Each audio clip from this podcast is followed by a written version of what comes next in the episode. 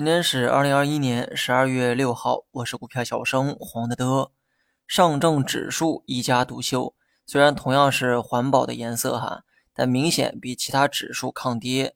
最近蓝筹股的表现明显优于中小盘股，那么这种风格的转换可能仅仅是一个开始，未来半年呢，没准啊都会维持这种局面。之前呢是创业板、科创板在领涨，未来可能是上证领涨。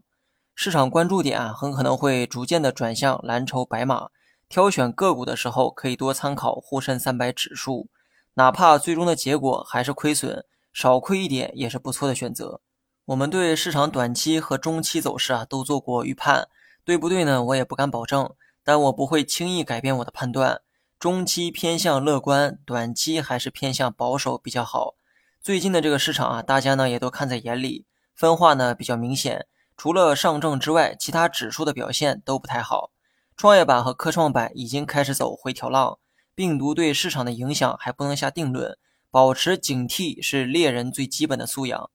然后讲一讲板块方面，先来讲一下大金融板块，三大金融都处于低估的水平，所以从长远来看，金融股具备一定的配置价值。这种价值啊，说的不是成长性，而是估值的修复。所以不要对未来的涨幅呢有过高的期待。目前低估的时候可以适当关注，目的啊主要是为了均衡其他股票的风险。银行、保险、证券三大金融板块中，证券的估值最高，其次是保险，最后是银行。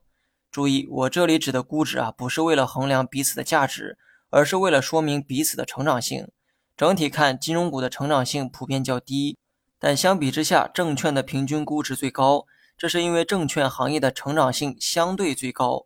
所以呢，市场也就给了最高的估值，保险、银行次之。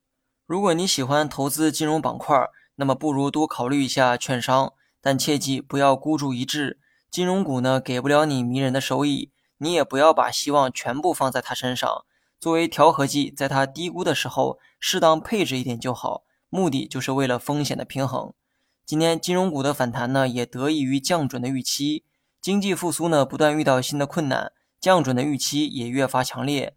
如果明年的乐观预期提前释放的话，很可能会演变成跨年行情。仓位呢，继续保持六成左右。配置方面，多关注蓝筹权重股的回暖。我发现还有很多人不懂什么是蓝筹权重、白马等这些名词。不懂呢，我可以理解，但我理解不了不懂的人为啥还要着急炒股票。不要拿辛苦赚来的银子开玩笑哈。我鼓励大家学炒股做投资。但前提是得先学后投资。我的这个股票教学呢，几乎啊都是免费的，希望大家呢认真学习。关于大盘的分析呢，我是真的不想再重复了。我的观点啊，一直都是短期谨慎，中期乐观。大盘的支撑观察六十日线，短期的走势则按照调整去看。这个预期呢，只针对上证，其他指数其实呢已经开始走回调的路。比如说创业板、科创板，预期方面呢谨慎一点就好。剩下的也没有太多嘱咐的地方。另外就是多关注蓝筹股，未来的重点可能会逐渐转向蓝筹，也就是大盘股。